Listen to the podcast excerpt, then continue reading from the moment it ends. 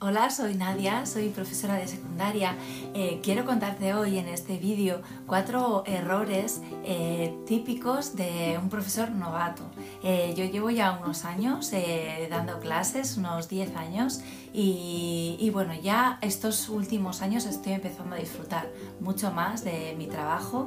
Estoy cambiando totalmente el, punto de vista y las metodologías y los errores que venía arrastrando por, por dedicarme un poco a imitar lo que hacían eh, pues los profesores de mi alrededor o, los profesores que yo había tenido cuando era alumna. ¿no? Entonces yo llegué a un punto en el, que, en el que no me gustaba nada, nada ya en mis clases, mis propias clases, ni, ni mis resultados, ni, ni nada. Entonces eh, decidí cambiar. ¿no? Entonces quiero contarte eh, cuatro cambios que he hecho yo porque estaba cometiendo estos errores que que creo que te pueden interesar.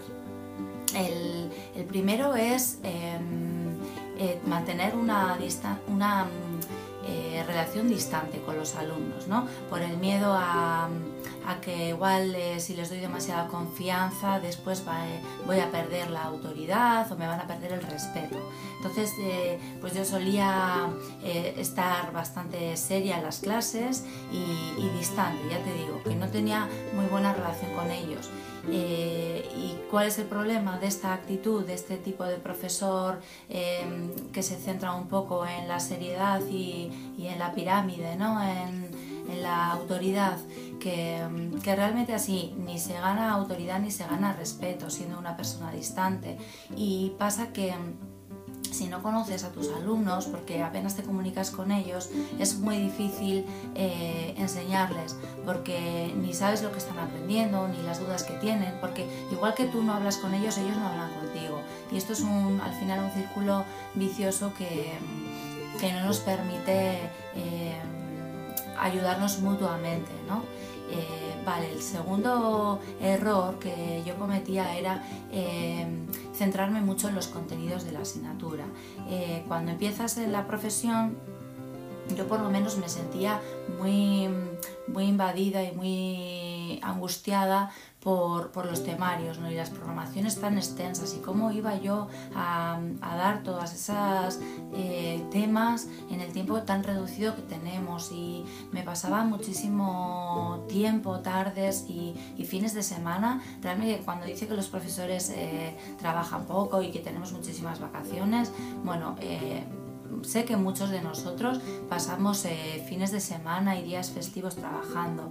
Entonces, esto, esto en parte es un error. Sí que hay que, hay que esforzarse y, procurar eh, dar unas buenas clases, pero sin llegar al estrés ni al agotamiento, porque después llega el lunes y ya empezamos ya con, un desánimo ¿no? y con poca energía y pocas ganas. Entonces también hay que tener cuidado y, saber repartir las horas de trabajo y de descanso y sobre todo hay que... Eh, ser más eficaces cuando estamos eh, trabajando. En lugar de meter mil horas y mil horas, centrarnos realmente en lo que es lo importante. Y lo importante no son los contenidos, es la manera en la que vamos a, diseñar las actividades y, y, qué es lo que le vamos a pedir al alumno. ¿no? Tenemos que eh, crear unas actividades en las que él sea el, principal protagonista y que esté muy activo en el aula, para que esté entretenido, para que aprenda y para que le gusten las clases. Entonces, cuidado con concentrarse mucho en los contenidos y, menos en, luego en la calidad de la enseñanza. ¿no? El tercer error que cometía era no preparar la unidad didáctica completa pesar de meter muchas horas, eh, todavía seguía teniendo siempre eh, falta de tiempo, ¿no? Y, preparaba casi de víspera lo que iba a hacer al día siguiente. Y esto es un error, porque es muy importante presentarle al alumno el objetivo de la unidad didáctica, hacia dónde nos dirigimos, cuál es la meta, eh, qué es lo que yo le voy a pedir al final. Entonces, casi esto es más importante que tener todas las actividades intermedias ya diseñadas. Entonces yo lo que hago ahora es, em, les doy eh, como no tienen ellos libro, bueno, y aunque lo tuvieran, eh, los apuntes que creo yo, con todas las actividades eh, iniciales, con actividades intermedias y con una actividad final, con actividades de todo tipo, algunas prácticas, algunas que se realizan en el patio, otras que se realizan con ordenadores, trabajos que tienen que hacer para presentar o entonces yo ya les doy toda la, la ruta, todo el mapa. Y ellos pues de forma autónoma van, van avanzando cada uno a su, a su ritmo. Normalmente en, equipo lo hacen los trabajos y, y, además las actividades están diseñadas eh, por orden de dificultad y ni siquiera a alguien que, que, le cuesta mucho la asignatura tiene que realizarlas todas, ya sabe cuáles son las, las necesarias para aprobar, las del sacar el notable y las del sobresaliente.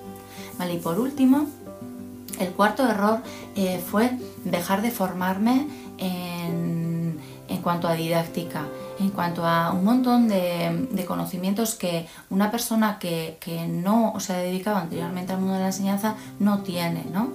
Eh, claro, otra vez el error era dedicar demasiado tiempo a los contenidos y no dejar tiempo eh, para formarme, y, que hoy en día nos podemos formar de forma autodidacta eh, viendo vídeos a través de internet o haciendo cursos online o leyendo libros simplemente, ¿no? Pero esta parcela hay que cuidarla mucho para estar al día en, lo que nos está diciendo la neurociencia que realmente funciona, en lo que ya está demostrado que, que no funciona y que sí.